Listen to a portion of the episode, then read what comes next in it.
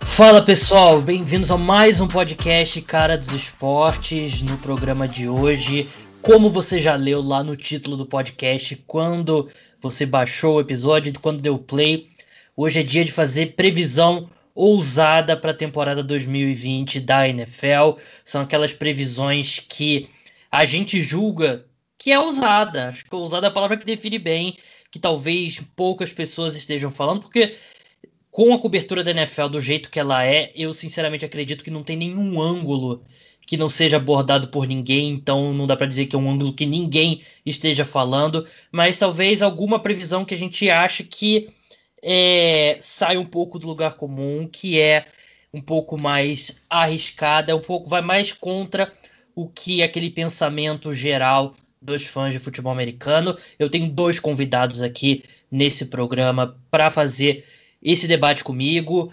Primeiro, você conhece, ele é quase um co-host aqui no podcast, vive participando, meu amigo Gabriel Queiroz, do Liga dos 32, assessor de imprensa agora, que a gente tem que discutir sobre me assessorar, Queiroz, porque às vezes eu, no Twitter, eu às vezes eu posto aquela coisa que eu não deveria, então é bom ter um assessor de imprensa olhando meus tweets.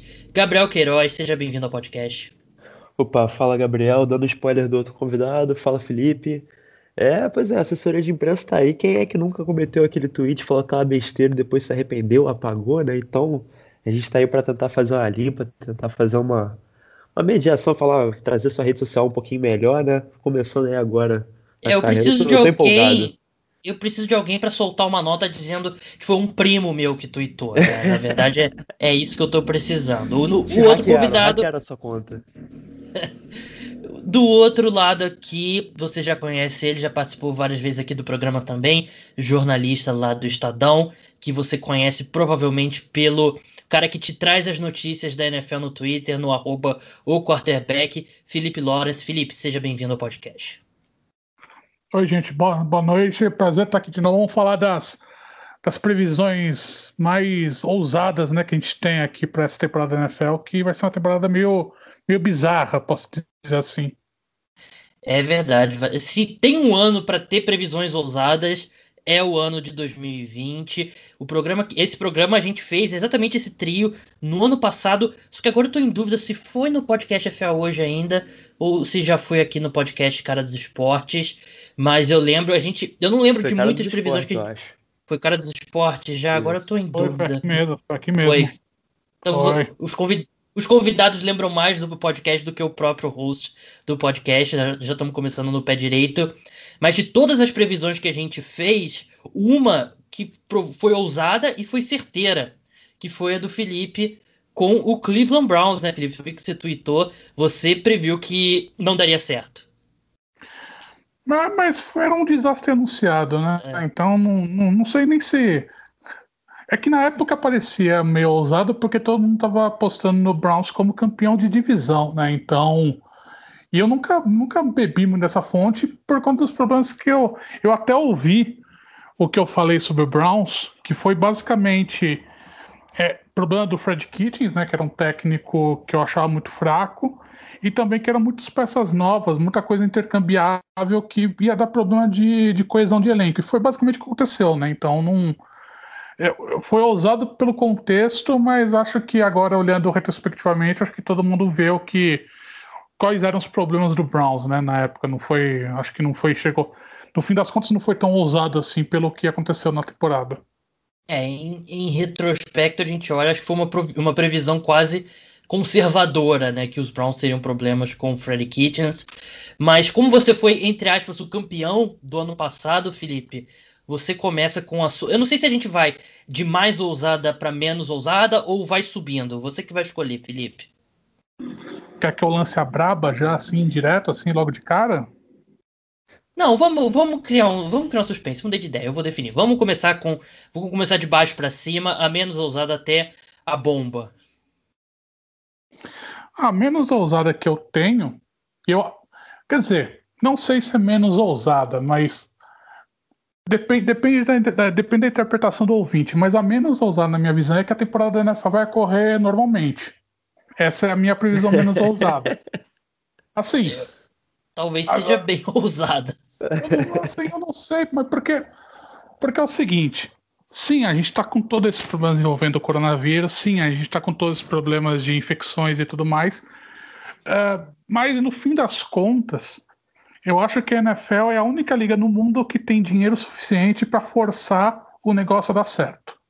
Então, eu acho que, apesar de tudo, ela, ela tem cacife para fazer o negócio dar certo. Entenderam? Tipo, não é uma. Uhum. É, é diferente de uma situação da NBA da Major League Baseball que tem problema de dinheiro, etc. A NFL não. A NFL, se der algum problema, ela vai usar todo o seu poderio econômico para tentar resolver isso daí e fazer com que a temporada ocorra. Então, acho que nesse sentido, eu vejo que não. É, uma, é ousada, né? Lógico, a gente só está falando de previsões ousadas, mas eu acho que por conta desse poderio econômico da NFL, por conta de tudo envolvendo os times, até mesmo o protocolo que eles já estão implementando, que eu acho que é muito bom, acho que é o melhor protocolo de em todos os esportes, acho que é o da NFL. Então acho que a minha previsão ousada, minha primeira previsão ousada é que a temporada vai ocorrer normalmente. É, partindo do princípio que a NFL é impossível fazer a bolha fechada como a NBA pelo tamanho dos elencos, eu, eu tô com você que a NFL é que tem a maior, o maior poderio financeiro para realmente manter e forçar os jogos e manter os jogadores o máximo seguro. Eles, a NFL anunciou ontem, a gente está gravando aqui terça-feira à noite, eles, eles anunciaram na segunda que os jogadores vão ter um aparelho que eles vão ter que usar no CT, treinando e tal, que ele basicamente é um GPS que monitora, então se um jogador testar positivo, eles vão poder saber por esse aparelho quais os jogadores que tiveram contato com, com essa pessoa que testou positivo. Então a NFL tem muito dinheiro e muita disposição para fazer esses jogos acontecer. E vamos ser bem sinceros, né, Felipe? A NFL, se tem uma liga que ao, ao longo dos anos não se preocupou muito com a saúde dos seus jogadores, que vai ter sangue nos olhos para os jogos acontecerem de qualquer forma, é a NFL. Não, e não só isso, acho que os números iniciais agora de testagem que estão saindo dos training camps são muito bons. Exato. É, eu pensei que seriam muito piores. Eu realmente pensei que a situação ia ser muito pior que, que você, pelo volume de jogadores que entram na NFL todo ano para temporada, que ia ser muito pior. Mas a princípio parece que são menos de 30 jogadores que tiveram Covid nessa pré-temporada, sabe? Então, assim, que, foram que 18 times que não testaram, não teve nenhum teste positivo. Exato. Então, assim, eu acho que você tem uma. Você tem uma. uma você, te, você teve um volume de entrada muito menor do que imaginava. E eu li uma matéria do. Eu li uma matéria, não sei de quem foi, não sei quando eu li, mas que foi o TJ Watt falando que no Steelers, né, ele deu uma entrevista coletiva falando que os times estão encarando a questão de saudável, de ficar saudável durante a temporada como uma questão competitiva. Né, que eles acham que o time mais saudável em termos de Covid vai ser o time que vai se dar melhor no fim da temporada. Então, como, como a NFL tem todo esse aspecto militaresco né, da, da dos times, da, de como lida, de, então acho que assim, a disciplina das equipes para cuidar de Covid entre os seus próprios jogadores vai ser bem alta. Acho que vai ser uma cobrança entre os jogadores que vai impedir que, que os casos explodam. Lógico, você tem vários aspectos que são incontroláveis, isso tudo, né? Como viagens, etc. Mas aí volta o aspecto econômico. Acho que a NFL tem bolso, tem vai abrir a carteira para criar uma, uma semi-bolha, né? Para que evitar que que os times se exponham a risco nesse, nesses traslados que eles vão fazer nas viagens. Então, acho que tem esses fatores que eu tô otimista que, que, que, a temporada vai rolar de uma maneira certa. Eu tava menos otimista antes do início da temporada, agora da temporada. Agora que começou a temporada e a gente já tá vendo uma que os impactos foram bem menores, que os protocolos estão sendo, estão sendo bem implementados, eu tô mais confiante. É, esses números me deixaram mais otimistas mesmo, e assim, eu, eu não apostaria. É, é uma previsão. A gente tá falando aqui de previsões ousadas, então eu não apostaria a minha vida que algum jogo não vai ser adiado, algum jogo não vai ser cancelado por conta de um número alto de testes. Não vai ser a mesma bagunça que foi o Goiás e, e São Paulo, que um time vai estar em campo e o outro time na hora vai entrar com recurso para não jogar, mas eu acho que ainda é uma possibilidade real. E você, Queiroz, você acha que tem. Você tá confiante que cada time vai jogar 16 jogos na data que tá marcado e a gente vai ter um Super Bowl no primeiro domingo de fevereiro? É, então, isso que até perguntar pro Felipe, né? Pegando o gancho dessa sua última fala, é, a minha dúvida que fica é, a temporada rolando normal, você acredita que não deve ter um surto em algum time, como foi no Goiás, por exemplo, né, que fez o jogo ser adiado? Não essa pataquada toda de um time estar tá em campo e outro não, mas eu digo assim, você acha que não vai, nenhum time vai ter um surto, sei lá, 15 casos, 10 casos? Ou você acha que mesmo que um time tenha um surto, é o que o Gabriel falou, assim, os times vão tratar como se fosse uma questão de saúde, é, afasta esses 15, joga com quem tem, vocês estão mais. Porque eu, porque eu, eu acho muito difícil, assim, não de ter um, um surto com 15 casos, mas, por exemplo, é, se não me engano, foi o Matthew Stafford do Lions que já pegou Covid, tá se recuperando. É, o Gardner Minshew, se não me engano, também pegou, tá se recuperando. E você imagina, chega num prime time, sei lá, o Tom Brady pega Covid. Vocês não conseguem ver um cenário desse acontecendo? E por mais que não, é, não adie o jogo, vocês acham que não vai ter nenhum grande, nenhuma grande estrela assim que faça algum jogo importante ser alterado, não adiado, não essa pataquada que eu falei, mas vocês acham que não vai ter nenhum caso grande assim de surto dentro dos times? Eu acho realmente que os protocolos que a NFL implementou são muito bons. Acho que tem vários vídeos e vários CTs mostrando como que está sendo a entrada dos jogadores nos CTs, etc. Acho que é difícil de você ter de você escapar alguém nesse protocolo. O jogador teria que fazer merda para escapar. Acho Dentro que é da NFL, né? Não, mas, é então, mas então, eu acho que tem essa questão competitiva. Acho que se os times estão encarando uma questão como uma questão competitiva, acho que você tem uma tem um tem um viés militaresco da situação que eu acho que eles vão entender o que está acontecendo. E é diferente, por exemplo, da Major League Baseball, que você teve aquele caso do, do Miami Marlins, que teve um surto enorme, né, de, de Covid entre os jogadores, mas assim, porque os protocolos da MLB tão, são muito mais fracos do que o da NFL, até por uma questão financeira. É, então, acho que, lógico, vai ter casos de Covid, não vai, não vai ser zero casos, acho que vai, seria ousado até demais falar que você vai ter zero casos de Covid durante a temporada da NFL.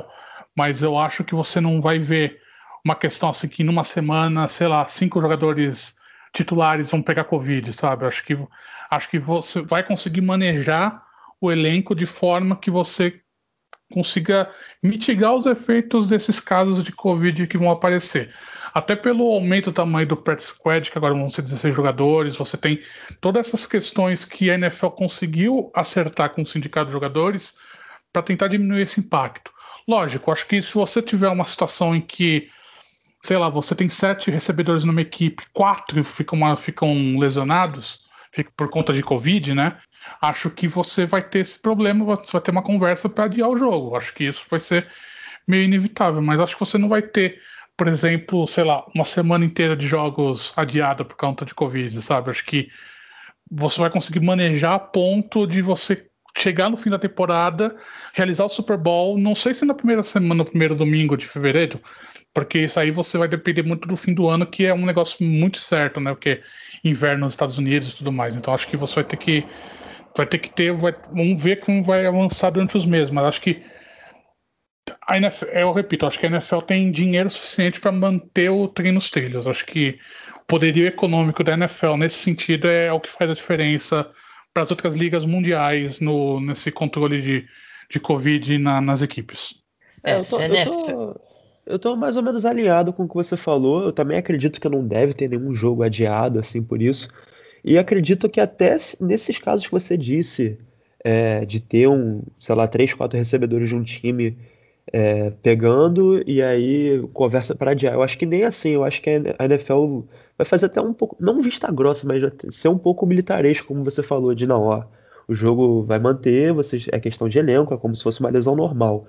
Então, assim, eu tô confiante de que os jogos vão acontecer, mas não sei se a gente não vai ver um time na campo com desfalques importantes, sei lá, quatro, cinco titulares. Eu acho que mesmo se tivesse desfalques, eu acho que a NFL vai, vai forçar um pouquinho a barra para ter jogo. É, e se a NFL precisar, a gente sabe que eles vão lá, vão comprar um país na Europa que já esteja com, com a Nova pandemia resolvida. Nova Zelândia. É, comprar Nova Zelândia e bota os jogos lá, porque é esse tipo de dinheiro que a NFL tem. Mas, Queiroz, vamos passar para sua. Seguindo aquela escala aí de, de menos de menos ousada até a mais ousada, vamos para sua primeira. Bom, é, eu acredito que as minhas três. Eu não consegui nada mais ou menos, assim. Eu acho que as minhas três foram bem bombásticas, assim. Talvez até. Não sei se vocês vão concordar comigo. Então eu vou pegar a menos bombástica aqui.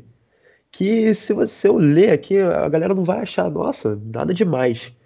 Mas assim, a minha primeira é que o Lamar Jackson vai passar das 4 mil jardas aéreas. É, o Lamar Jackson foi MVP ano passado, né, todo mundo sabe, mas o que eu acredito que muita gente não saiba é que ele só teve 3.100 jardas aéreas. Né? Então, assim, é, 900 jardas aéreas a mais do que ele teve no ano de MVP. E eu, isso eu tô me baseando basicamente porque eu acredito que o Lamar Jackson esse ano vai ter um salto como passador e vai dar um passo para trás como corredor, né? Começando a não virar um pocket passer, dizendo que o Lamar Jackson agora vai ficar dentro do pocket e tal, mas eu acho que a gente vai ver um Lamar Jackson muito mais passador do que corredor em relação a pelo menos 2019, e aí passa das 4 mil jardas aéreas. É, ele teve 3.127 em 15 jogos, né? Ele foi poupado, é, se eu não me engano, no último jogo. Foi, foi poupado no último jogo da temporada. Então, se ele tivesse jogado, você bota aí, ele teve uma média de 208 por jogo, você bota aí umas 3.400. É, eu, eu, não diria que é ousada, mas eu acho que eu acho que depende, dependeria muito da gente ver uma mudança tática. Eu acho que se ele evolui como, como um passador, o que eu acho que não só possível, como provável, se os Ravens ainda assim mantiverem a mesma filosofia do ano passado, eu acho difícil, eu acho pouco provável que de um ano para o outro ele vai ter aí 900, é, 800 e 73 jardas a mais. Eu acho que é um, é um número bem grande aí, mas eu, eu concordo com você sobre essa evolução dele como passador, porque eu acho que.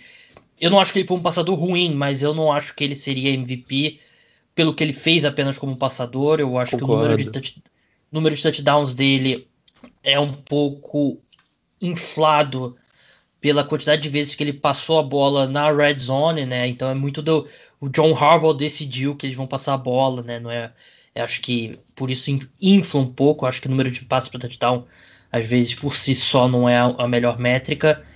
Mas não sei, o que, que, você acha, Felipe? Eu acho que eu acho que 800 jadas é, um, é uma de um ano para o outro é um salto bem grande aí, eu não apostaria nisso. Eu concordo com você, acho que acho que teria que ter realmente uma mudança tática muito grande no Ravens para ele conseguir alcançar, para ele conseguir tirar essas 800 jardas a mais, né, que você que você levantou. E além disso, acho que porque eu estava até discutindo outro dia com, com um amigo meu se o Lamar Jackson poderia ser o primeiro quarterback na história a lançar para 4 mil jardas e correr para mil jardas numa mesma temporada, né? E eu acho que é meio improvável, porque porque uma cancela a outra, na real, né? Acho que você, é. teria, que ter uma você teria que ter uma produção muito grande do quarterback para ele, ele conseguir esses dois números. E acho que acho que apesar dessa evolução que o Lamar Jackson vai ter nessa temporada, e ele vai ter porque é um quarterback em ascensão, é, o esquema tático do, do Ravens impede, né? Meio, meio que anula esse, esse, poten esse potencial de crescimento, a não ser que seja uma coisa espetacular, porque se, se ele conseguir passar das 4 mil jardas e conseguir um bom número de jardas corridas também, talvez mil, ele ganha MVP. Isso, não, de novo, eu não tenho, não tenho dúvida alguma disso. É, mas acho que pelo, pelo que o Ravens se propõe de jogo, né, pelo que, pelo que o ataque do, do Ravens se propõe, acho que é muito difícil, porque porque acho que apesar dessa evolução do Lamar Jackson, a, a, a característica dele principal ainda vai ser vazar o jogo para corrida, né, quando ele não tiver muita opção de passe. Então acho que acho que isso diminui um pouco o potencial dele de chegar nessas 4 mil jardas. É, uma coisa que eu acho que joga contra essa sua previsão, Queiroz, é porque acho que num ano que a gente tem pouco off-season, a gente espera que a gente espera que os times que mudaram menos, que tenham, em geral, que tenham uma certa vantagem, né? E a gente tem que lembrar que os Ravens foram disparado o time que menos ficou atrás no placar, né, na última temporada. E por isso que até por isso que eles passaram um pouco a bola, né? Porque eles quase nunca estavam perdendo o jogo, então você, eles, poder, eles podiam correr mais com a bola. Então, de repente, se se ele passar dessas 4 mil jardas, Queiroz, pode ser que não seja um sinal tão bom para os Ravens. Pode ser que signifique que os Ravens ficaram atrás mais vezes no placar do que em 2019. Sim, eu concordo com tudo que vocês falaram, é, vocês estão certos, mas é, eu estou um pouco mais confiante tanto nessa mudança de esquema, não, não que o Ravens vai se reventar para 2020, mas assim, eu sei que são estilos completamente diferentes, mas eu acho que ver o que aconteceu com o Ken Newton em relação à saúde dele, bate um medinho no, no Baltimore Ravens, no John Harbaugh, de não querer ficar expondo o Lamar Jackson tanto quanto foi em 2019, por exemplo. Eu sei, o Cam Newton ia muito mais para pancada, para contato, e o Lamar Jackson é muito mais elusivo, mas assim, você não quer arriscar seu quarterback jovem, sei lá, no terceiro ano. Então eu vejo é, que talvez tenha um esforçozinho maior, não que vai mudar o playbook inteiro, mas um esforço para que o Lamar Jackson passe mais a bola e não sei, às vezes pode ser até que por uma necessidade de estar atrás do placar mesmo, não, não vejo, talvez, é, o Ravens tendo a mesma campanha brilhante que teve ano passado. Talvez tenha uma regressãozinha normal de, de que acontece em todos os times. E o Lamar Jackson tem que passar mais a bola. Então eu tô, eu tô um pouco confiante nisso. É, acho que é usado justamente pelo que vocês falaram, né? A mudança de esquema, 900 jardas é muita coisa, um, um, ano com menos treino, mas justamente por isso que eu considerei é, uma aposta ousada. Não, talvez é, não sei, eu, eu tô confiante de que possa acontecer porque eu, eu boto muita fé no Lamar Jackson desenvolvendo como passador. Esse é meu principal ponto, assim. Bem, vamos passar agora para minha primeira, a primeira previsão, que eu, eu perguntei pro. Eu pedi a opinião do João, pedi a opinião do, do Rodrigo também, e eles acharam que não era tão ousada assim, mas eu resolvi colocar mesmo assim. É, a minha previsão é que o Cleveland Browns ficará na frente do Pittsburgh Steelers na classificação da AFC Norte. Pode parecer algo trivial, um time dentro da divisão ficar na frente do outro. São quatro times, as divisões são as mesmas já há quase 20 anos e então não é não é nada de outro mundo. Mas se você olhar para a história da, dessa divisão, dessa rivalidade, primeiro que o, o Cleveland Browns, essa versão atual do Cleveland Browns, para quem não sabe, é sempre bom lembrar, é, o, o, o, que era, o, o que era o Cleveland Browns da era do Jim Brown, anos 70, anos 80, é, iníciozinho dos anos 90, hoje é o Baltimore Ravens. O Cleveland Browns mudou para Baltimore, ele virou o Baltimore Ravens e deixou para trás o nome e a história da franquia em Cleveland, para um time de, de expansão é, assumir essa história, o que aconteceu em 99. Então, esse Cleveland Browns que existe hoje, apesar de ter os títulos, ter os números, ter a história do Cleveland Browns, ele surgiu em 1999. Então, essa versão atual do Cleveland Browns nunca ficou na frente do Pittsburgh Steelers. A última vez que os Browns ficaram na frente dos Steelers na divisão aconteceu em 1989 e foi os Browns 9, 6 e 1 e os Steelers 9 e 7, ou seja, empataram no número de vitórias e os Browns levaram por causa do, do empate. É, eu, eu acredito que eu acredito muito nisso que às vezes a gente acha que um time vai dar um salto, vai ser é, vai juntar, vai dar aquele clique, chegou o jogador de talento. Às vezes eu acho que a gente antecipa, a gente fala isso, a gente elege esse time entre aspas um ano antes. Eu acho que pode ser o caso do Cleveland Browns. Eu acredito que eu confio muito mais no Kevin Stefanski do que no, no Freddy Kitchens e eu gosto muito desse estilo do Kevin Stefanski do ataque, muito baseado em play action. Eu acho que ele ajudou, ele ajudou muito o Kirk Cousins nessa forma. O time reforçou a linha ofensiva, o time tem um bom grupo de skill positions e eu acredito que, o Cleveland Browns, eu acredito que o Cleveland Browns vai ser um time competitivo em 2020 a gente vai ter sete times de playoff, né? Então vai ser mais fácil ir aos playoffs esse ano. Mas acho que é um time que pode vencer 10 jogos. Eu acredito no head coach, eu acredito no Baker Mayfield. Eu acho que ele vai retomar uh, o caminho que a gente viu dele como rookie, que ele teve uma temporada de rookie muito especial. Só que esse, essa é a minha previsão, que eu, depois eu quero saber se o Felipe e o Queiroz acham que é, é ousada, é, é muito mais de desconfiança com o Pittsburgh Steelers, porque eu acho que um quarterback de 38 anos como o Big Ben, voltando de uma cirurgia que não é simples, né? É basicamente, pelo que eu li, é aquela cirurgia Tommy John Surgery, né? Que acaba com muita carreira de jogador de beisebol, né? De, de arremessador. E eu acho que é muito difícil você achar que o Big Ben, com essa idade, voltando de uma cirurgia no cotovelo direito, ele vai ser o mesmo pré, é, pré-lesão. Eu acho que é possível, mas é improvável. Eu acho que o 2018 dele foi um pouco superestimado. Ele não encontra o mesmo ataque, ele não tem mais o Antonio Brown. E tem várias interrogações no corpo de receivers. O próprio Drew Smith-Schuster não foi tão bem em 2019, mas a, a gente dá uma dá um crédito por, pela posição, pela situação que dá a posição de quarterback. Mas alguém entre James Washington, Deontay Johnson, Chase Claypool, alguém vai ter que emergir ali para ser um wide receiver de verdade do lado oposto do Drew Smith-Schuster.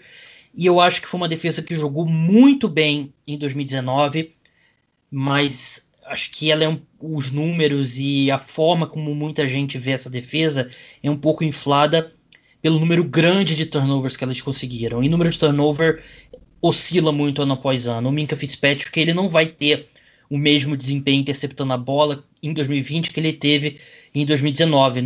Essa, essa sorte, entre aspas, de turnover costuma regredir. Então não acho que uma, vai ser uma defesa que vai fazer tanta diferença como fez na segunda metade da última temporada. Por isso, é, essa minha previsão é muito mais sobre desconfiança em relação ao Pittsburgh Steelers do que confiança que o Cleveland Browns vai ser, sei lá, vai ser 12 jogos. Eu acho que vai ser um bom time. E não, não necessariamente que vá vencer um jogo de playoff, mas acho que vai ser um bom time. E eu acho que o Pittsburgh Steelers pode ter problemas sérios em 2020. Queiroz, é uma previsão ousada ou você está comigo? Assim, no início você falou muito da a sua pesquisa, né, sobre os anos na, na FC Norte me deram, deram uma assustada, assim, para falar a verdade, mas me mantenho firme. Tô com você nessa, acredito que. Eu tava, eu tava no hype do Browns ano passado, ao contrário do Felipe que acertou e eu errei, mas eu sou trouxa, eu continuo no hype. Eu acredito mais no Browns esse ano do que no ano passado, então assim. E, e ainda tô com você na questão do Chiles e principalmente no Big Ben. É, a gente vê os QBs que foram draftados em 2004, um tá aposentado, o outro tá numa tá franca quase. decadência. É, uma franca decadência ali, o Big Ben tá vindo de uma cirurgia complicadíssima. Né, um ano inteiro sem jogar, então eu não confio no Steelers pro ano que vem. E acho que o Browns pode até não, não ser tudo que as pessoas esperam, mas eu acho que o Steelers vai estar tá abaixo do que as pessoas esperam. Não confio no Big Ben para esse ano. É, o, com um cara de que, eu, que se interessa muito por analytics, eu, eu gosto da direção que o Cleveland Browns é, tá indo, então tem que me manter. É, eu acho que pode ser que não seja. Eu acho que eles estão no caminho certo, né? E às vezes essa mudança, ainda mais num ano que, é, que basicamente não teve off-season, pode ser que não, o impacto não seja tão grande já em 2020. Mas, como eu falei, é um pouco mais de desconfiança em relação aos Steelers do que confiança em relação aos Browns. É, Felipe, você que é o nosso guru em relação ao Cleveland Browns, o que, que você acha dessa minha previsão? Eu concordo com a previsão, principalmente no que diz a, a, respeito à desconfiança do Pittsburgh Steelers. Eu concordo com todos os pontos que você disse em relação aos Steelers. Acho que é um time que é, é, tá, tá, tá, tá com uma cara que não vai bem esse ano, né? Por conta de tudo isso que você levantou. Mas eu faço o adendo que já foi feito aqui nessa, nesse podcast, que essa é uma temporada muito bizarra para técnicos que estão começando, né? Porque estão em primeiro ano de trabalho. Porque você não teve off-season, a gente está a um mês do início da temporada e os times mal treinaram ainda. Então acho que para times que estão começando, com técnicos que estão iniciando o trabalho, é, eu acho que você vai ter um, um, período de adaptação muito grande. Então, acho que. E o Cleveland Browns se encaixa nisso. Acho que, apesar de tudo, acho que, acho que o Miles Garrett é candidato para jogador defensivo do ano.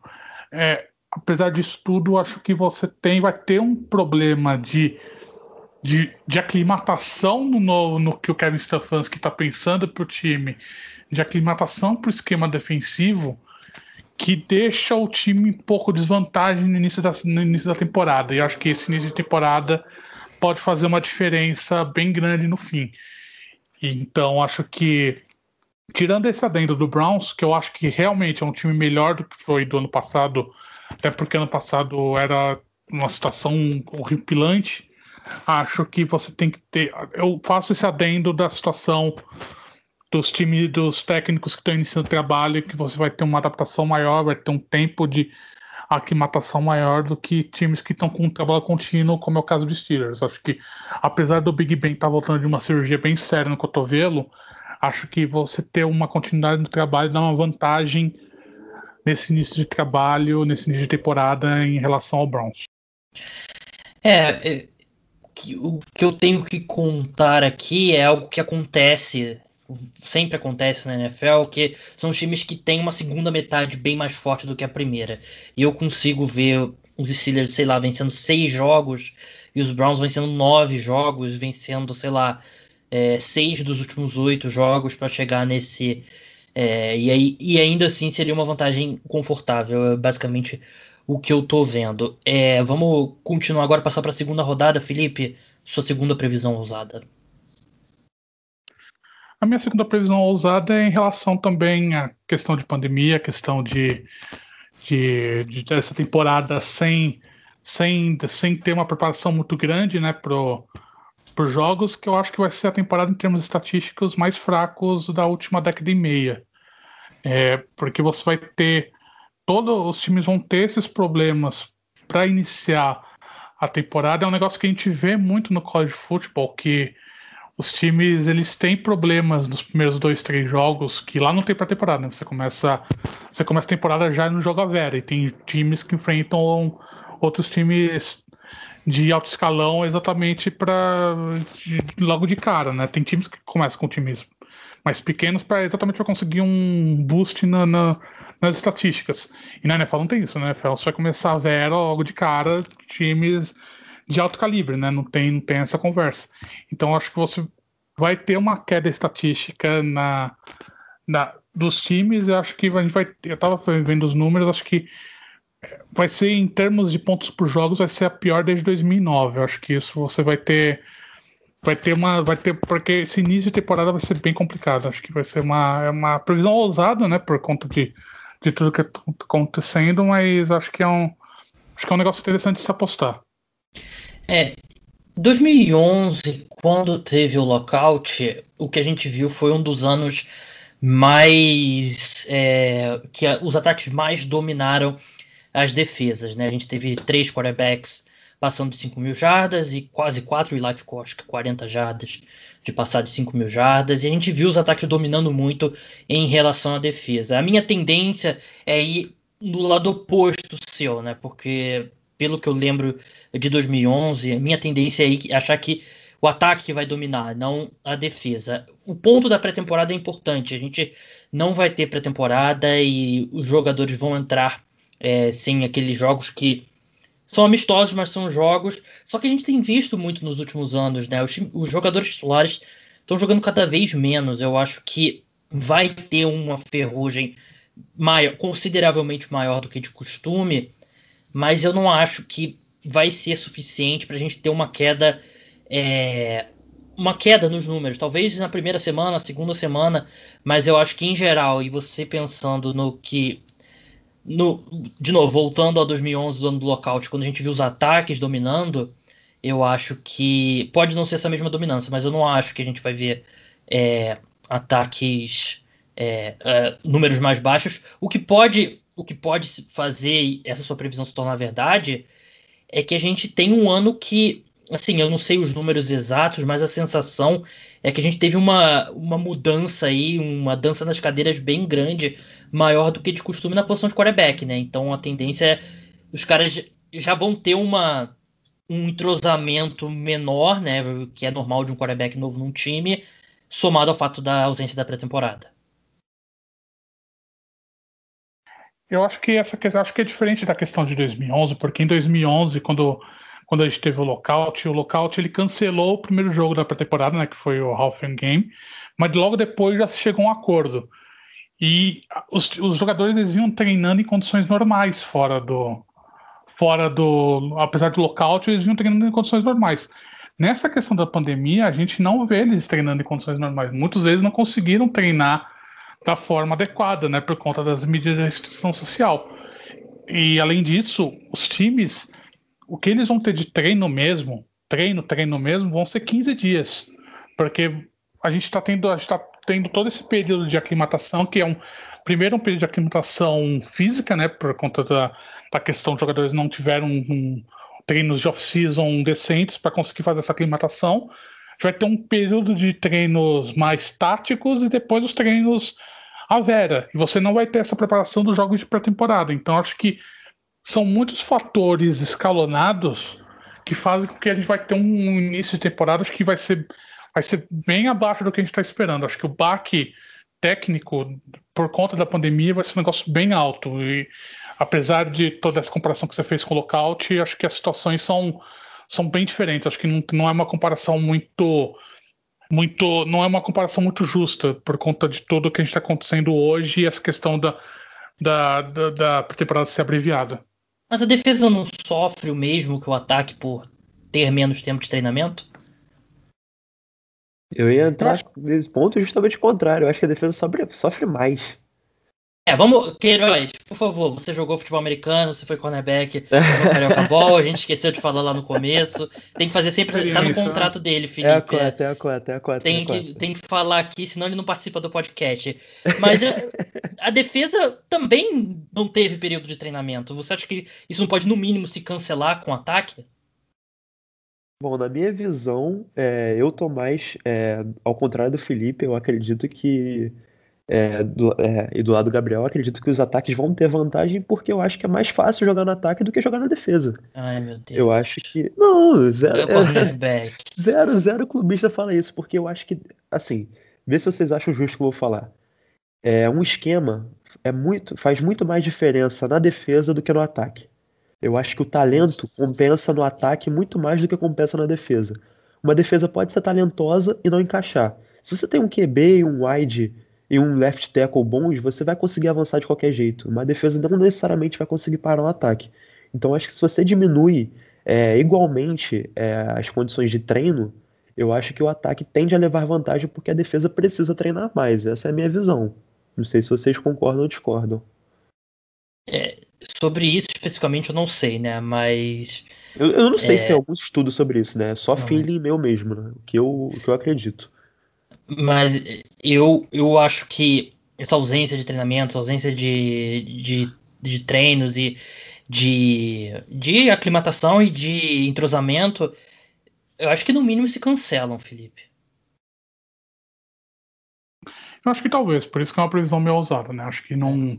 Acho que a gente Acho que você tem, eu acho que eu concordo meio com o Gabriel. Eu acho que assim, em termos de defesa é mais complicado do que ataque em termos terminológicos. Eu acho que porque em termos táticos é a, de, a defesa ela é mais complicada do que o ataque, né? Em termos de posicionamento, principalmente no, no que diz linebacker de secundária. Mas eu acho que você acho que vai pesar muito. Eu repito, acho que vai, vai pesar muito esse fato dos times ter, vão ter realizar poucos treinos, tiveram os jogadores não treinaram de forma adequada durante off-season, acho que tudo isso vai pesar muito nesse início de temporada. Acho que a gente vai ter um primeiro mês de jogos bem modorrento. Acho que vai ser um negócio que acho que o pessoal não está muito preparado para o que vai acontecer, porque essa é a percepção que eu tenho, essa é previsão usada que eu tenho por conta de tudo que está envolvendo a pandemia, porque acho que acho que os jogadores vão ter uma, uma deficiência técnica, física muito grande nesse início, até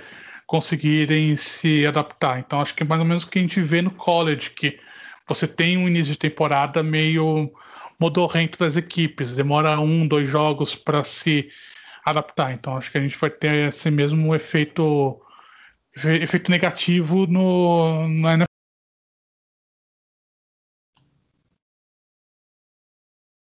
É, então vocês ouviram o Felipe, apostem no under no total de pontos, que vocês vão ganhar um dinheiro.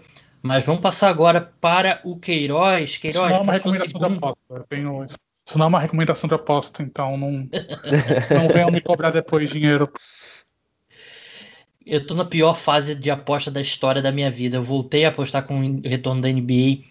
E assim, eu, eu acho que eu tô pensando seriamente em começar a transferir o dinheiro pro, pro dono da casa de aposta que eu uso diretamente, para não parar com essa história de ter que fingir que eu torcer e tal, porque tá no, tô numa fase péssima. Mas, Queiroz, vamos passar para sua segunda previsão? Bom, minha segunda previsão, não sei, eu, eu acredito que ela seja bem forte, mas não sei, às vezes alguém bota uma igual. E é simples, é para mim o Saints não vai para os playoffs esse ano. Uh, é... Eu tenho uma eu acho que eu tenho. Eu vou, vou deixar você terminar, mas eu tenho uma que eu, eu vou ter que falar porque é basicamente nessa linha. Mas, por favor. Então, é, assim, eu não vou, não preciso me alongar muito. Eu me, eu me baseio basicamente em dois pontos. O primeiro é que eu acho que esse ano, tudo bem, é chato ficar falando isso todo ano, é assim com o Tom Brady, agora vai virar isso com o Drew Brees também, mas eu acredito que existem grandes chances do, do Drew Brees ter uma grande queda esse ano. A gente já vê de dois ou três anos que ele termina muito mal a temporada. Eu acho que 2020, com essa questão da pandemia, treinos reduzidos, pode ser o ano que ele venha ter uma grande queda. E o segundo ponto é que a divisão tá mais difícil. É, o Buccaneers ganhou um, um, jogador novo, não sei se o pessoal já ouviu falar, chama-se Tom Brady. um ataque ultra poderoso ao redor dele, linha ofensiva, recebedores, tudo. O, Bucan... o Carolina Panthers, tudo bem, não teve. Não, não melhorou, ele até piorou, mas eu acho que a diferença para 2019 não vai ser tão grande quanto as pessoas falam. E o Falcons continua, não é um time brilhante, mas é um time competitivo, então a divisão vai estar mais difícil. Eu não acho que o Saints vai reinar na divisão como costuma reinar, né, vencer os jogos e tal. E para mim eles não vão aos playoffs esse ano. É, é, realmente eu acho que é que é usada. A minha, não é exatamente a minha, a minha previsão, por isso eu, eu vou, vou falar do lado. É porque é o Saints e outro time. Então eu vou falar, vou falar primeiro o Saints, depois vou passar para minha. Mas é uma discussão que eu e o Felipe tivemos aqui no podcast, né? Quando a gente fez o, o, de, o, debate sobre o top 5 quarterbacks. Então eu, eu sei a posição do Felipe quanto a, a, esse assunto, e ele sabe a minha, você que escutou esse podcast sabe a minha.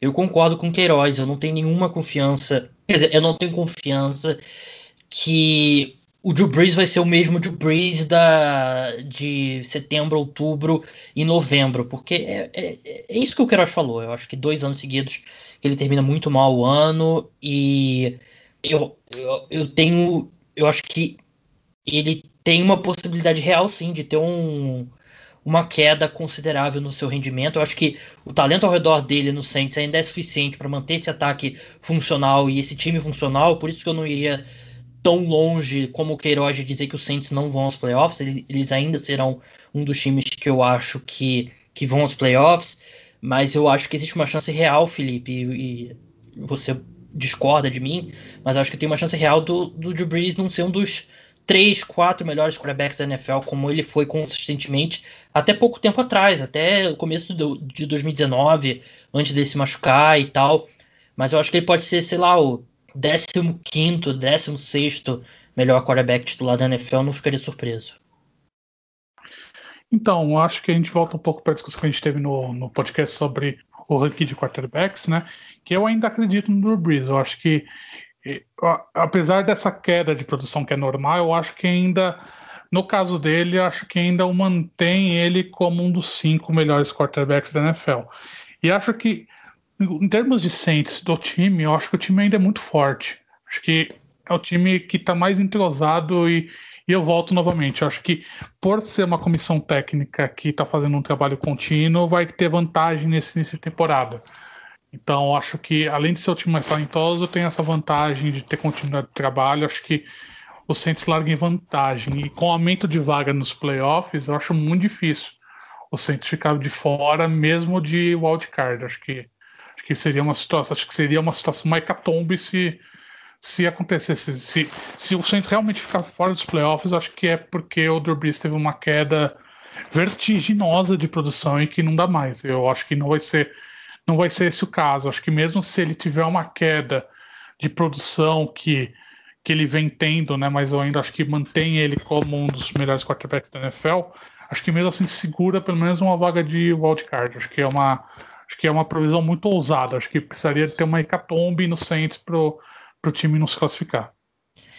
É, nesse ponto eu tô, eu tô com o Felipe Queiroz, porque eu acho que é, com sete times indo aos playoffs, eu acho que é difícil Saints. Eu acho que teria que acontecer algo do tipo que é possível também. É, o time e a defesa deixar de ser uma das dez melhores da NFL, que vem sendo, a defesa do Saints vem jogando muito bem e ser uma defesa péssima e ter lesões na linha ofensiva, de repente Michael Thomas pega Covid, sei lá, vou bater aqui na madeira, mas é possível também. Eu acho que o declínio possível do Drew Brees, eu não acho que seria suficiente para tirar o, o time dos playoffs. Bom, se tem alguma coisa que realmente joga contra a minha aposta, é o que o Felipe falou, a questão da continuidade. O Saints é um dos times que menos teve mudança nessa off-season tanto dentro da divisão quanto na NFL. É um ataque sim muito seguro, é sim uma defesa muito boa. E talvez até seja um pouco exagero da minha parte dizer que eles não vão aos playoffs. Eu reconheço que talvez seja um exagero.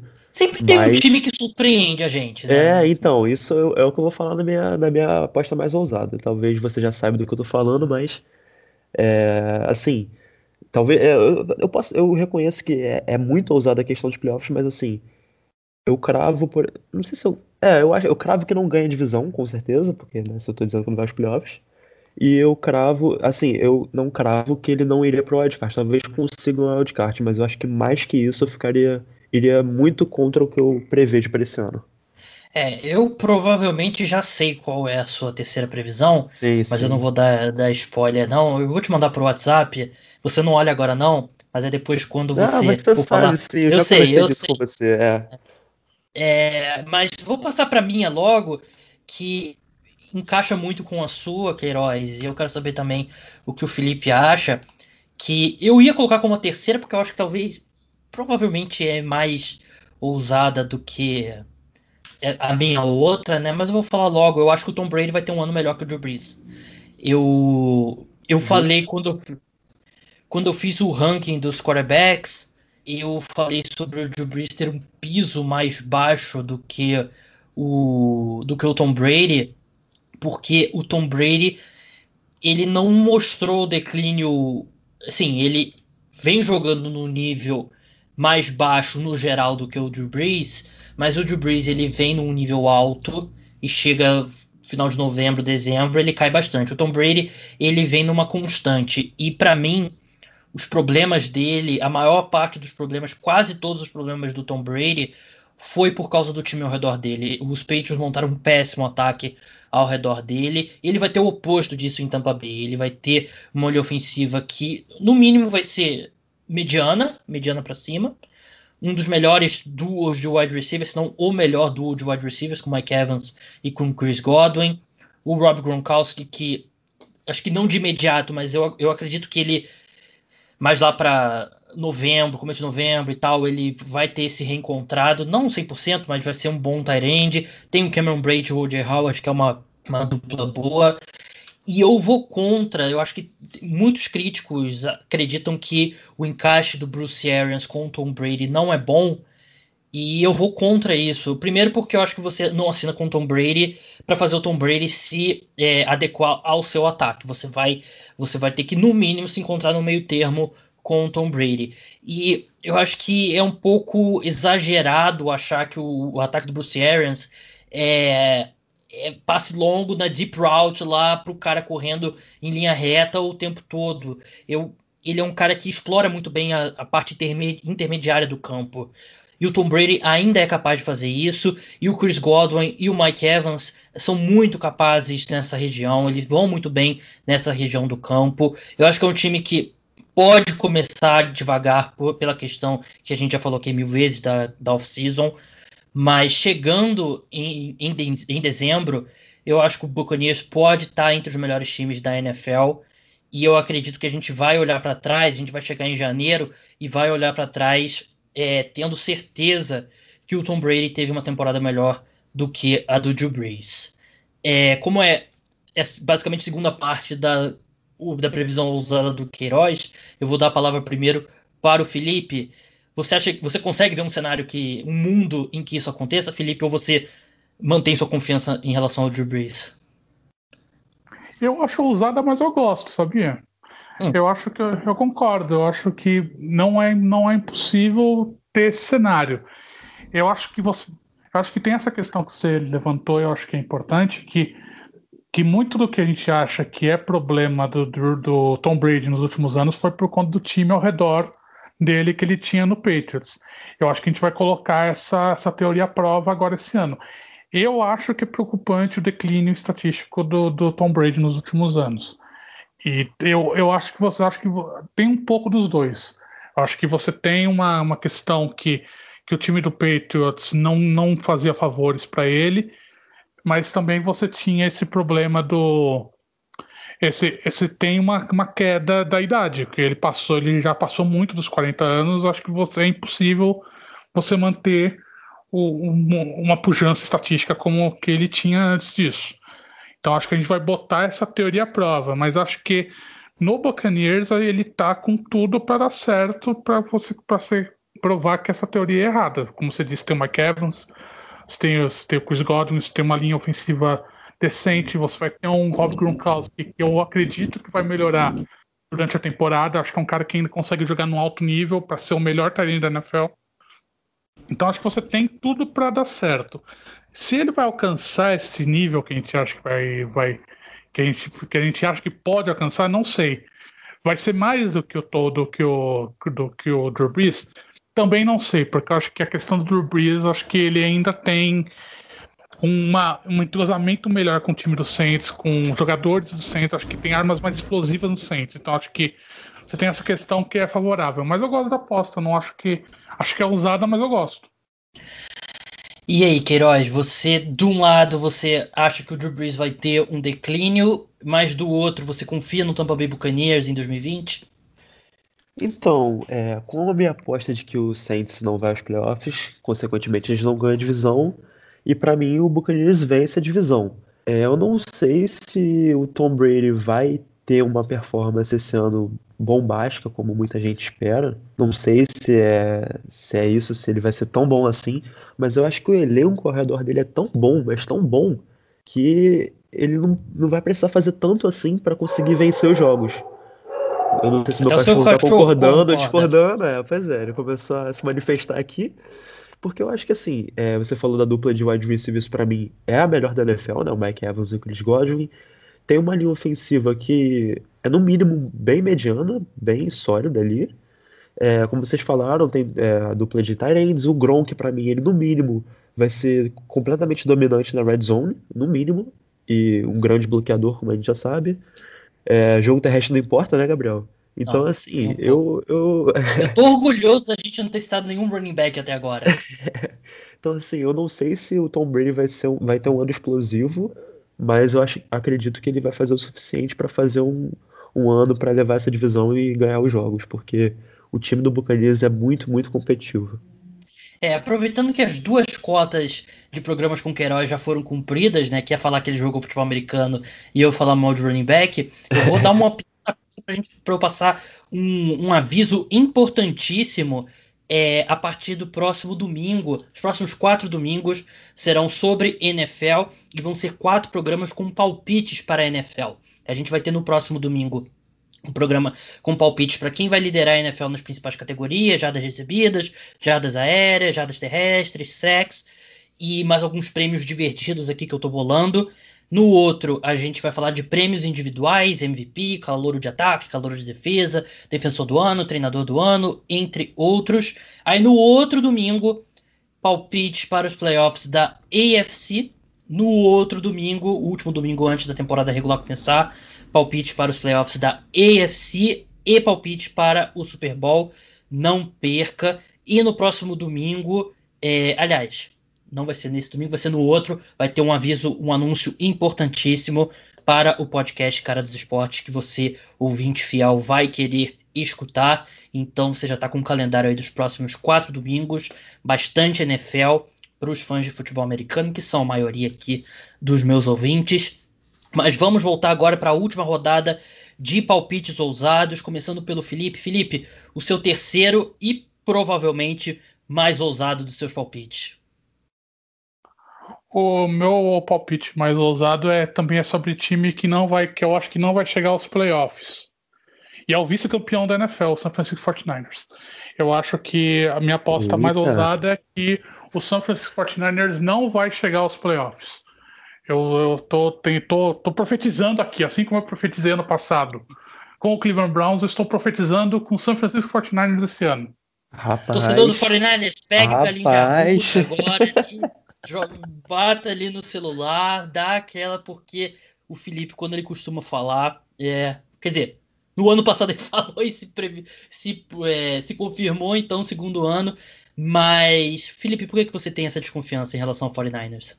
Eu tenho uma desconfiança que parte de um, parte de um princípio. Assim, é eu acho que a gente fala. Eu tenho quase certeza que a gente comentou aqui sobre o trabalho do Kyle Shanahan. Acho que a gente fez o top 10 de, de técnicos. Eu falei do Kyle Shanahan, que é um cara que ainda não me, não me convence que é um técnico top de linha na NFL. Acho que você tem um problema que você tem uma aura do time vice-campeão que na temporada seguinte ele não rende tão bem quanto na temporada anterior. E acho que é um time que se enfraqueceu, não melhorou e viu os adversários melhorando. Eu acho que você tem o Seattle Seahawks, que para mim ainda é o favorito da divisão. Acho que você tem o Arizona Cardinals, que vai dar um pulo de qualidade estrondoso. Acho que vai ser um time que vai surpreender muita, muita gente esse ano. E eu não vejo o 49ers acompanhando. Eu acho que o Jimmy Garoppolo ainda precisa dar um próximo, precisa dar um salto de qualidade. Eu não vejo ele dando esse salto de qualidade esse ano. Acho que perdeu peças importantes, perdeu o Emmanuel Sanders, perdeu o DeForce Buckner, que foram dois jogadores importantes para o esquema do time no ano passado, que levou eles até o Super Bowl. Então acho que você vai ter um declínio de qualidade, um que acho que pode ser mais por conta desse acirramento da NFC West e também da NFC como um todo, que leva o 49ers a não ir para os playoffs. Acho que essa, essa foi a minha avaliação que eu fiz. Eu estava com uma outra previsão ousada também, mas eu preferia essa porque eu acho que faz mais sentido, faz, fez mais sentido na minha cabeça agora que falando. Queiroz, você quer já completar, já passando para sua última, que eu sei qual é? É, então, eu primeiro vou falar um pouco da do, do Felipe. Eu, na verdade, fui pego bem desprevenido aqui, porque eu não esperava né, o 49ers fora dos playoffs, eu fiquei meio chocado. Mas já encaixando na minha, porque assim, fazendo um suspense breve, mas é, acho que quando eu começar a falar, todo mundo já vai matar. O meu, a minha aposta é de um time que se reforçou tão bem que eu fiquei muito confiante neles. Mas eles têm, têm dois adversários na divisão que são muito fortes. Então eu ficava assim, poxa, eu quero apostar neles, mas a divisão é difícil. E aí saiu essa notícia da expansão dos playoffs. Aí eu fiquei, poxa, muito confiante. Talvez possa mandar os três aos playoffs. Aí o Felipe me manda que o 49ers não vai. Então, pô, um abraço para mim. A minha aposta é que o Cardinals não só vai, como vence um jogo de playoffs. É, eu falei isso no podcast pós-draft. Eu falei, uhum. olha, é bold, é bold. Mas eu, fiquei. Eu fiquei falando, é bold, mas sei lá, vamos ver. E cada dia que passava, cada podcast que eu gravava, cada notícia da off-season, eu ficava mais confiante. Olha, é bold, mas eu tô falando, é bold, mas eu tô falando. Então, hoje que é, é podcast de previsão bold, pô, por que, que eu não ia falar? Para mim, o Cardinals tanto vai quanto vence o jogo de playoffs. Eu tô muito confiante no Kyler Murray, eu tô muito confiante no segundo ano do esquema do Cliff Kingsbury. É, eles trouxeram o Dandre Hopkins, se reforçaram muito bem, fizeram um ótimo draft. E um aspecto que eu acho que talvez seja muito subestimado é que esse.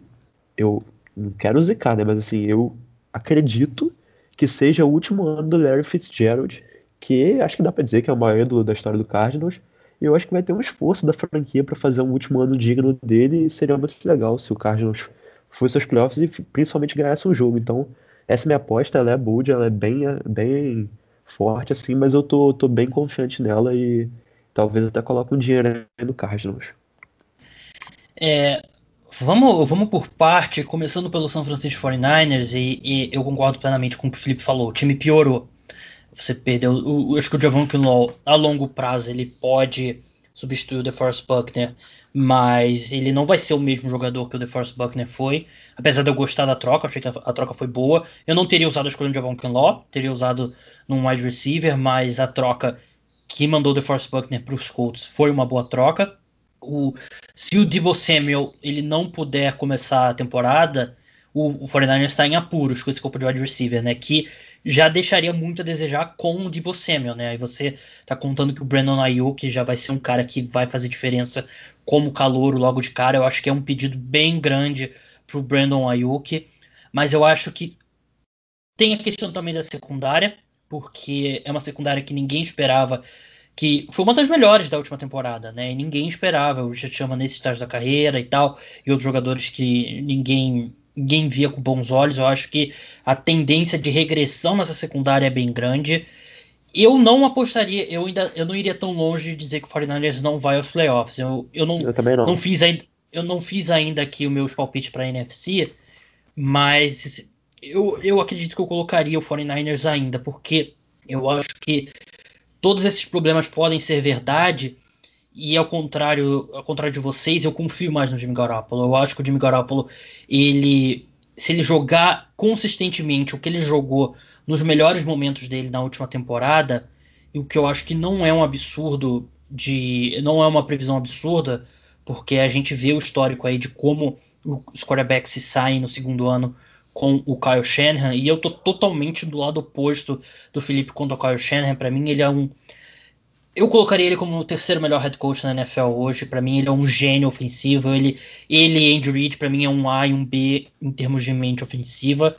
E eu acho que se o Jimmy Garoppolo fizer isso, ele compensa essas mudanças, ele compensa essa oscilação em outros setores. E eu, eu acho que o 49ers ainda tem o suficiente para ir aos playoffs. Mas é um ponto importante, Felipe, porque a gente se liga, o, o fã o, de NFL, e às vezes a gente aqui, analistas também, se liga muito no resultado final, mas o Seahawks não foi a seed número 1 um em 2019 por causa de centímetros. O, se o, não lembro qual foi o talento do Seahawks, mas se ele consegue esticar a bola por cima da linha de gol, o Seahawks era seed número 1, o 49ers era seed número 5, e o que diz a história é que desde 2012, se eu não me engano, que um time que não é seed 1 ou 2 é, não chega no Super Bowl. Então, provavelmente o 49ers não chegaria no Super Bowl. Então, é, eu concordo com você quanto ao Seahawks sendo o favorito na divisão. Mas eu acho que o 49ers não vai cair tanto ao ponto de numa num ano com os playoffs expandidos, eu acho que eles conseguem ainda fazer o suficiente para uma vaga no wild card. Então, acho que esse acirramento da NFC West vai ser bem maior do que a gente está esperando. Acho que mesmo o Rams, eu acho que nesse cenário que eu tô traçando, acho que o Rams é o último, é o time que vai ficar em último na divisão. Mas acho que mesmo com o Rams em último na divisão, eu acho que vai ser uma divisão muito acirrada, vai ser vai ser questão de centímetros. E, exatamente, exatamente uma questão de centímetros para o time que vai ficar dentro ou fora. Acho que pela NFC ser uma divisão, ser uma conferência tão forte, eu acho que a gente vai ver um time que vai indo bem ficando de fora. Eu acho que esse time é o 49ers. Eu acho que acho que a fraqueza dele vai ser o vai ser o, o fiel da balança para ele ficar fora de, do, dos playoffs, mesmo com a vaga adicional de, de wildcard. Eu acho que a, é uma conferência muito forte. Eu acho que mesmo dentro da divisão ele é mais fraco do que do que o Seahawks, talvez mais fraco do que o do, do que o Cardinals se ele alcançar o potencial que eu acho que o time tem. Então, acho que você tem esse, esses problemas de competição que vão se acirrar durante a temporada. Acho que não é um time que vai ficar, ah, é um time que vai terminar com quatro vitórias da temporada, não. Mas vai ser um time que vai terminar com sete, oito, acho plausível. E acho que nesse cenário de uma NFC acirrada, é um time que pode ficar de fora dos playoffs. Queiroz, sobre os Cardinals, eu considerei aqui uma das minhas previsões, eu achei, acabei achando que não era usada o suficiente, eu não acho que os Cardinals irão aos playoffs na próxima temporada.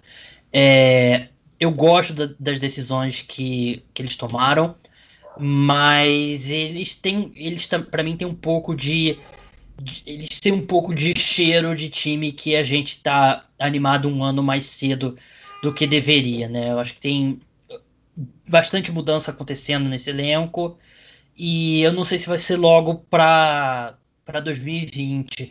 Eu acho que o Cliff Kingsbury deu sinais bem positivos quanto ao esquema dele, mas o ataque ainda ficou abaixo da média em termos, por exemplo, de jardas por jogo, né? E mesmo assim deu um salto muito grande. Era o, foi um dos piores ataques da história da NFL em 2018 e foi é, mediano para baixo em 2019, que é um salto, mas ele ainda tem algumas coisas que eu gostaria dele, de vê-lo fazendo melhor.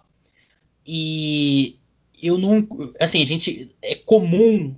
Comum talvez seja uma palavra forte, mas a gente vê quarterback selecionado no topo do draft dando esse salto de um ano, do ano 1 para o ano 2, mas eu não, não sei se ele vai conseguir dar esse salto sem ter uma off-season normal. E eu volto para o que vocês falaram da divisão é, bem disputada e para um time que não é jovem na idade média do elenco, mas é tem um quarterback jovem, tem um head coach jovem, eu acho que a divisão e a conferência podem ser um pouco duras demais para o Cardinals, enfrentando alguns times mais estabelecidos. E eu acho que é um time promissor.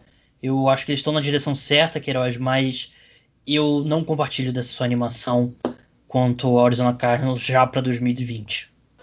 Não, você tem um ponto super justo, eu entendo ele 100%. E quando a gente fala de time que talvez a gente se empolgue um ano antes, pelo amor de Deus, é, é, é... A gente falou sobre ele no ano A gente falou sobre no, isso, no começo exato. do programa. Exato, falamos sobre isso ano passado, no começo desse programa, então assim, tudo bate com o que você falou, concordo com isso. Mas é uma questão de feeling meu, posso estar errado assim como eu estive ano passado, mas pô, me deixa sonhar, me deixa me divertir. Eu, esse jogo, esse time do Cardinals, no mínimo, no mínimo, no mínimo, vai ser top 3 mais divertidos da NFL. Então eu tô muito empolgado para ver tanto o ataque quanto a defesa. Eu quero muito ver o Isaiah Simon jogar. É, e assim, eu posso estar tá me confundindo um pouco com diversão e, e desempenho, posso, posso estar tá sendo um pouco é, entusiasmado demais, mas assim, eu continuo, me mantenho. Para mim, é, essa expansão dos playoffs foi o que foi determinante para mim cravar que o Cardinals não só vai quanto, como vence, porque, assim, nós três somos jornalistas aqui e eu não sei se algum de vocês é exceção, mas eu não sou, eu sou a regra. Jornalista não é bom com o número. Então, a gente sempre foi muito, muito é, conservador em dizer de três times ir nos playoffs da mesma divisão, porque era realmente matematicamente muito difícil. E eu não sei, em questão de porcentagem, se isso se fica mais simples, né, com essa expansão. Ficar, não, né? é, que fica mais simples sim, mas eu não sei se, se vira alguma coisa provável, né? Isso eu não sei. E, mas eu acredito que. Eu, é o que o Felipe falou, eu não, eu não vou tão longe quanto o Felipe de dizer que o, que o 49ers fica de fora. Pra mim, o Seahawks vence.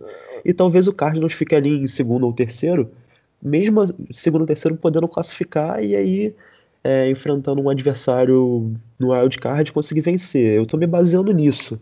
Eu acho que, assim, classificando aos playoffs, chegando lá, um jogo só, tudo pode acontecer. E eu acho que vai ter um, vai ser um time que vai estar com muito. é, vai ser muito empolgante se assistir. Eu acho que eles, salvo uma lesão grave que aconteça, alguém pegando Covid, sei lá, vou até bater na madeira, minha mesa de madeira aqui. Mas eu, tô confiante, cara. Eu posso estar realmente um ano mais cedo do que deveria, mas eu tô, tô empolgado com o Cardinals e, e tô com eles. É, eu acho que vocês estão se deixando levar pela casa do, do Cliff Kingsbury, que é muito bonita. Então ele teve uma boa, um Pô, é bom muito isolamento bonita, social. cara. É muito bonita. Teve um bom isolamento É social. Mas eu, eu tava, Negócio impressionante. Eu tava lendo o pessoal sacaneando a, a casa do Belichick, né? Que parecia ser mais simples.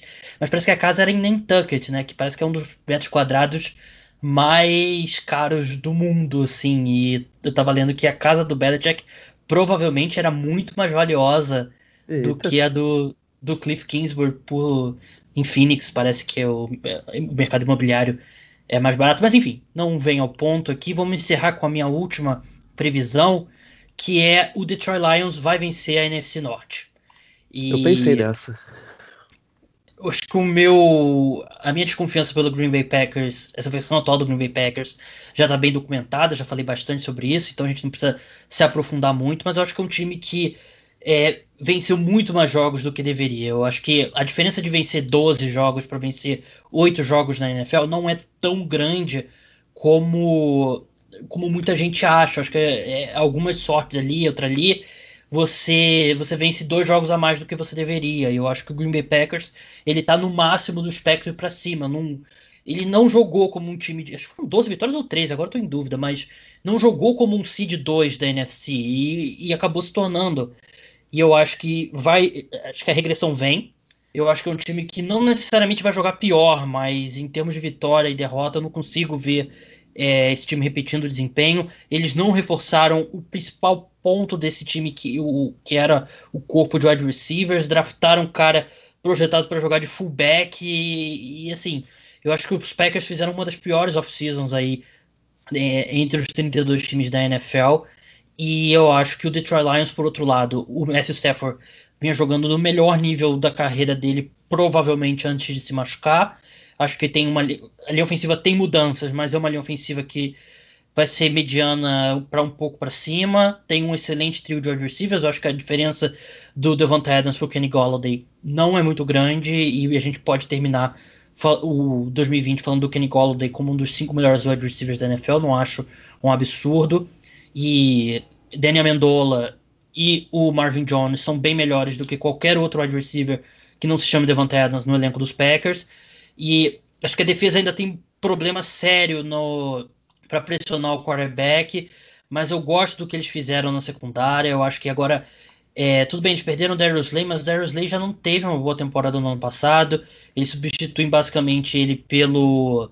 Vai ter o Okuda, né? Que foi a, a escolha de, de primeira rodada da equipe, que eu acho que tem tudo para ser um cara de impacto logo de cara, e eu acho que o Desmond Trufant pode ser um bom cornerback titular, eu acho que o Justin Coleman é um excelente nickel, e eu acho que a defesa pode ser boa o suficiente, não vai ser uma defesa de impacto, mas vai ser boa o suficiente, com a chegada do Jimmy Collins, com a chegada do Danny Shelton, e com o segundo, segundo ano do Trey Flowers, acho que ela vai ser boa o suficiente, Lions vai ter, eu acredito, acredito de verdade que eles vão ter um dos melhores ataques da NFL, e, assim, eu falei do Packers, mas acho que do Bears e do Vikings eu não preciso falar muito. Bears, por favor, né? E Minnesota Vikings, eu acho que a saída do Kevin Stefanski vai se provar um grande problema para a equipe, porque eu acho que o que a gente via desse ataque dos Vikings que funcionava, ao que tudo indica, era o Kevin Stefanski com play action e com. É, enfim, com o que o Kirk Cousins fazia de bom ali naquele ataque. Eu acho que a tendência é a gente ver um pouco mais da influência do Mike Zimmer, daquela coisa de querer estabelecer o jogo terrestre e tal, não sei o quê. E eu não confio nada no Vikings para 2020. Eu acho que é uma corrida ali de dois times e eu acho que. Assim, vai um pouco contra a natureza desses dois times, né? Porque vem sendo uma rivalidade só entre aspas, né? Porque o Packers leva larga vantagem. Mas eu acho que esse é o ano que o Detroit Lions vai vencer a divisão, vai terminar na frente do Green Bay Packers. É, eu sei que você não gostou do draft dos Packers, Felipe, mas você acha que eu tô. De 0 a, de 0 a 10, o quão maluco você acha que eu tô? Eu acho que teria que ter uma, uma regressão muito maior do Packers do que a que eu tô imaginando que o time vai ter. Porque acho que se o Lions vencer a divisão, acho que vai ser mais por demérito do Packers do que méritos próprios, porque eu ainda tenho muitas dúvidas com o Lions em relação ao Matt Patricia como técnico. Eu acho que a condução dele de jogo ainda, ainda é muito, muito abaixo do esperado. Acho que ele teve uma dificuldade muito grande, está tendo uma dificuldade muito grande para se adaptar ao cargo de técnico, né? Então acho que tem decisões de jogo que ele ainda toma de maneira meio meio atribulada. Eu acho que é um cara que isso faz uma diferença muito grande na NFL. É meio que é meio que acontecia com o Andy Reid, que ele tinha problemas com timeouts. Não sei se vocês lembram, mas sim. É um, é um, acho que você ainda tem uma questão do, do Matt Patricia que ele ainda não se adaptou ao cargo de técnico. Eu acho que isso pode ter um problema pro, pro Lions no, no longo prazo durante durante essa temporada. E não vejo. Concordo que assim, eu não gostei nem um pouco do draft do Packers. Acho que não fizeram nenhum favor pro Aaron Rodgers. Acho que vai ser um ataque muito dependente do, do Davante Adams, né? Mas acho que você tem que esperar uma, uma regressão muito grande da defesa do, do Packers, que eu acho que ainda é uma defesa muito forte. Acho que ainda é uma das melhores defesas da NFC. Acho que o Packers ainda leva a NFC North por é, assim, arrastando a NFC North, mas acho que ainda vence. Acho que você precisaria de ter um, uma regressão muito grande do, do Green Bay Packers e uma evolução muito grande do Matt Patricia como técnico para ver o time realmente como, como candidato a levar a divisão. Acho que como wildcard, talvez. Até por conta da fraqueza do Chicago Bears, que o Dineg ele é um técnico que vai ser, vai ser demitido, né? não, não, não tenho dúvida disso. E o, e o Minnesota Vikings vai ter problemas, porque eu não confio no Gary Kubiak como um coordenador ofensivo do time no, no lugar do Stefanski, então acho que você é uma corrida de dois times, eu concordo, mas acho que você a vantagem ainda está pelo Packers, porque por, por conta dessa dificuldade do Matt Patricia se adaptar como técnico e eu não vejo o ataque do Lions com tantos bons olhos que nem você vê. Acho que o Okuda é candidato a, a rookie defensivo do ano, mas acho que o, o, ataque do, do Lions ainda me, me, me traz uma certa desconfiança. Então, você falou sobre o head coach, acho que é o principal ponto. E eu falei recentemente isso num podcast que eu, uma discussão sobre a NBA que eu tava tendo lá com meus amigos do, do Splash Brothers. É, eu acho que o mesmo se aplica para NFL, talvez mais até para NFL. Não, menos para NFL. Mas assim, eu acho que tem um grupo de head coaches lá em cima, uns quatro, cinco no máximo, que dão uma vantagem pro seu time.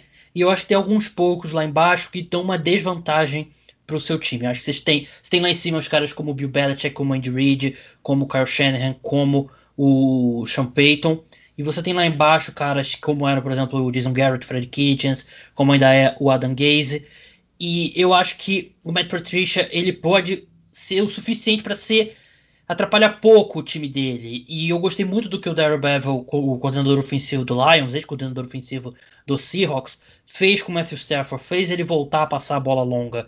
E por isso eu acredito que é, acho que eles podem ali o Daryl Bevel levando o Stafford, o Matt Patricia atrapalhando pouco, eu acho que pode ser o suficiente com as outras coisas que eu citei para o Lions vencer essa divisão. Mas assim, é, ignorando os times, Queiroz, você olha para o escudo dos Lions e o escudo dos Packers, a tendência é você em 10 oportunidades se apostar nas 10 no Green Bay Packers, né? Porque tem esse essa excelência e essa estrutura organizacional que acho que é o que me faz ficar um pouco acho que joga mais contra do que o que eu posso achar que o Green Bay Packers pode jogar em 2020, porque minhas expectativas para esse time esse ano são bem baixas.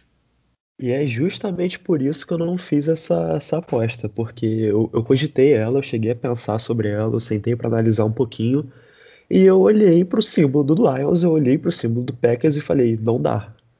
É, foi justamente por isso, você foi num ponto-chave para mim. É, o Lions, a gente, é, a gente, tem, uma expressão que fala, ah, é, tem coisas que só acontecem com insira o nome do time aqui. E a verdade é que tem coisas que só acontecem com Lions. Porque acontecem umas coisas aleatórias que eles perdem o jogo por um motivo estúpido. E isso é recorrente no Lions. A gente pode chamar de azar, de karma, sei lá do que você quiser chamar, mas acontece. Então foi um dos motivos de eu não colocar. Eu acredito que o, é, aquele famoso a camisa pesa, porque se você pegar o elenco do Packers e o elenco do Lions e colocar em franquias de expansão, por exemplo, eu acredito que, sei lá, o Lions teria. É, o time que seria do Lions teria mais chances, mas eu não olhei assim e falei, não consigo ainda dizer que o Lions vai vencer, passar o Packers, porque apesar do Packers estar em baixa, né, com a setinha para baixo, e o Lions talvez com a setinha para cima eu acho que ainda é muito cedo, preciso ver um pouco mais. A questão do Matt Patricia, como vocês já falaram bastante, pesa muito. Eu não confio no Matt Patricia, nunca confiei, e até que ele mostre o contrário, não vou confiar. É, eu gosto muito do Stafford, não tanto quanto o Gabriel, mas gosto muito dele. Mas, é, gosto do elenco, assim, Kenny Golladay, Marvin Jones e tal. É um elenco muito legal, mas para passar o Packers, eu acho que ainda não é, não é o momento.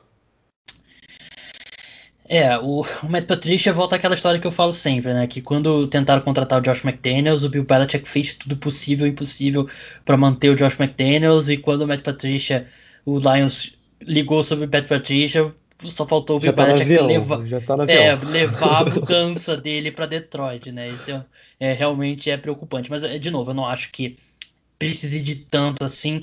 E, assim, eu citei meu, meu top 32 quarterbacks e uma coisa que eu me arrependo hoje, que eu faria diferença, diferente, é a posição que eu coloquei o Aaron Rodgers. Eu coloquei o Aaron Rodgers em quinto, eu acho que eu dei muito benefício da dúvida. Ele vem jogando de algum tempo muito mal e eu, eu acho que acho que provável é, é, é, ainda é ainda seria muito, né? Mas eu acho que é bem possível o Matthew Stafford tem um ano melhor do que o, do que o Aaron Rodgers, né? E isso já ajudaria bastante nessa, é, nessa minha aposta ousada. É, pra gente encerrar, vou passar só por algumas aqui que os leitores, quer dizer, que os ouvintes mandaram no Twitter e no Instagram. O Matheus Felipe disse que o Bills não vai ser o contender que as pessoas estão esperando que seja.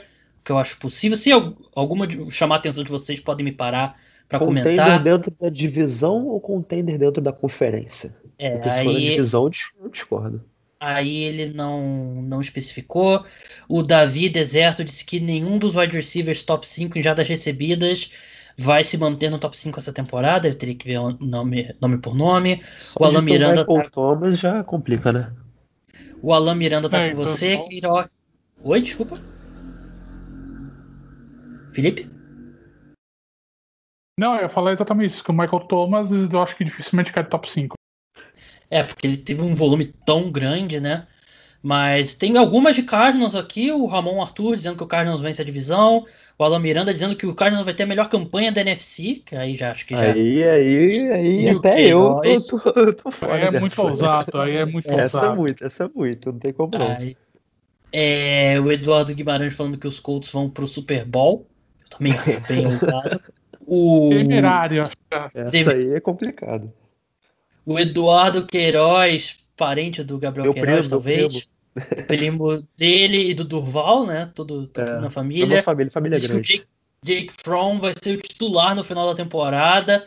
é, a menos que descubra algum outro tweet dele, né? Alguma outra mensagem dele. Ele que é, foi draftado esse ano pelos Bills. É, ah, o cara que. Aí aqui o pessoal já começou a ler. Ah, teve uma pessoa que concordou comigo. O Caio de Oliveira falando que o Lions vai levar a NFC Norte. Não estou Quem sozinho. sabe que é o gente- fake seu, o fake seu, né, é, Gabriel? é o Burner. é o Burner. É, teve gente falando Drew Lock MVP. Deixa eu passar algumas agora aqui do Instagram pra gente encerrar. Deixa eu abrir aqui. O Instagram às vezes eu me enrola um pouquinho ainda. O Caleb disse que o Big Ben vai ser MVP. Acho, bem pouco provável. O FB. Calmon diz que o Tom Brady MVP e Gronk Comeback Player of the Year. Tom Brady MVP bem pouco provável. Gronk Comeback Player of the Year eu acho que é um dos favoritos, né? Nesse, Eu nesse acho que é momento. É, acho que é até o favorito, né? Na casa de apostas. Sim. Acho que é. É, o Dudu no Volare dizendo que o Isaiah Simmons Defensive Rook of the Year. É, o, o meu problema com, com o Isaiah eu- Simmons, Eu, eu, iria nessa, eu acho. Tem que analisar Hum. os nomes, mas eu, hoje eu acho que eu iria nessa. A minha questão com o Isaiah Simmons é que essa coisa dele jogar várias posições e o Saudades que, que ele vai ser. Oi? Saudades dele É. no Giants. É, a gente Boa. não falou nada de Giants nesse podcast, então É vamos fazer aqui verdade. um- Eu- uma Ah, sessão, meter sessão terapia. A gente perdeu as Simmons. É, te- três torcedores dos Giants aqui para os ouvintes saberem. E eu cheguei a pensar em botar Giants vai ser a primeira escolha geral do draft, mas eu achei que não era usado o suficiente, Ah, não, aí é esculacha. aí eu ia sair daqui. Aí eu ia desligar. Aí é esculacha demais. Aí não, não. Mas você não acha que é possível? Ah, não, eu desligava Sinceramente, também, não. Eu também acho que não, aí acho que forçou. Bem, eu acho que é possível, mas vamos. É porque assim, se eu criar, se eu criar essa expectativa, virar a temporada e qualquer coisa que vier, eu vou ficar surpreendido positivamente. Quarta Vocês escolha geral, você tá feliz, né? Você não tá, vocês não estão entendendo aqui o exercício mental que eu tô fazendo. É, o André RB. Ah, não vou responder RB no nome, não vou responder mesmo. É, brincando. Ele falou que o Las Vegas Raiders vai se classificar para os playoffs. Difícil, possível, mas difícil. O JP. O J. Vitor 23, Ravens campeão do Super Bowl, possível também. O Luca ANF02, Bengals vão para os playoffs. O Bruno BTSO, que é torcedor dos Packers, meu amigo Bruno, diz que os Packers vão ficar fora dos playoffs. Então ele tá mais ou menos no mesmo exercício que eu tô fazendo de dizer que os Giants vão ter a primeira escolha geral.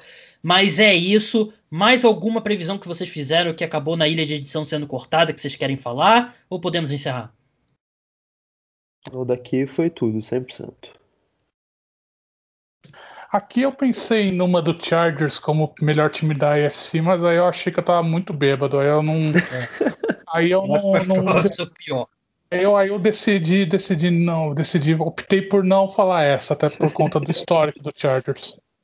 Não faça podcast bêbado, é uma boa é uma boa lição para a gente deixar aqui. Mas é isso, então, Felipe, muito obrigado pela sua participação e é a hora lá. As pessoas provavelmente já te seguem lá no arroba quarterback, mas tem algum especial, alguma matéria legal vindo lá no, no Estadão que você quer fazer o jabá? Essa é a hora. Para quem não leu a série sobre inteligência artificial do Felipe, que o Felipe participou, não sei como, se ele era o chefe, mas ficou bem legal e eu recomendo ler o trabalho dele lá. Mas, Felipe, é a hora.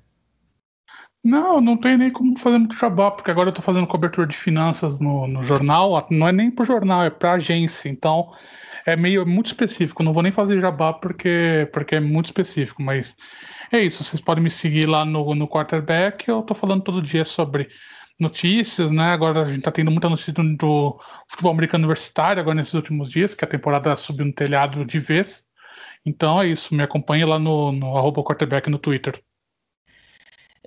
É, Queiroz, muito obrigado pela sua participação e boa sorte aí agora como assessor de imprensa e espero que seus horários não fiquem muito malucos para que você possa participar aqui com frequência como você vem participando. Então, já vou dizer até a próxima. Valeu, Gabriel. Muito obrigado pelo convite. Valeu, Felipe. Uma discussão sempre muito bacana. A gente me amarra de fazer esse podcast de previsão. Então, já vou fazer uma cobrança aqui, ouvintes. Se o Gabriel não me chamar para nenhum podcast desse de domingo que ele anunciou de, de previsão, vocês podem cobrar ele, porque é um falso que se não me chamar. Tô brincando. Hum. É, mas o meu jabá, entre aspas, vai ser acompanhem a Champions é, essa semana. Tem Gabriel Jesus e Rafael Tolói, um dos principais jogadores lá da, da minha assessoria que eu acabei de entrar, então torçam por eles e tamo junto.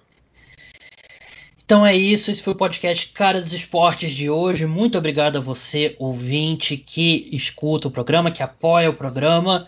O podcast volta no próximo domingo, como eu falei, primeiro episódio de quatro especiais com palpites para a temporada. Já vou ter que. Que ele já falou no ar, agora eu vou ter que convidar ele para algum desses, né? Não tem como não convidar. Então. a famosa é isso, pressão pessoal. ao vivo. então é isso, pessoal. Eu posso cortar ainda na edição. Né? Vamos ver o que, que eu vou fazer aqui. Mas até a próxima. Tchau.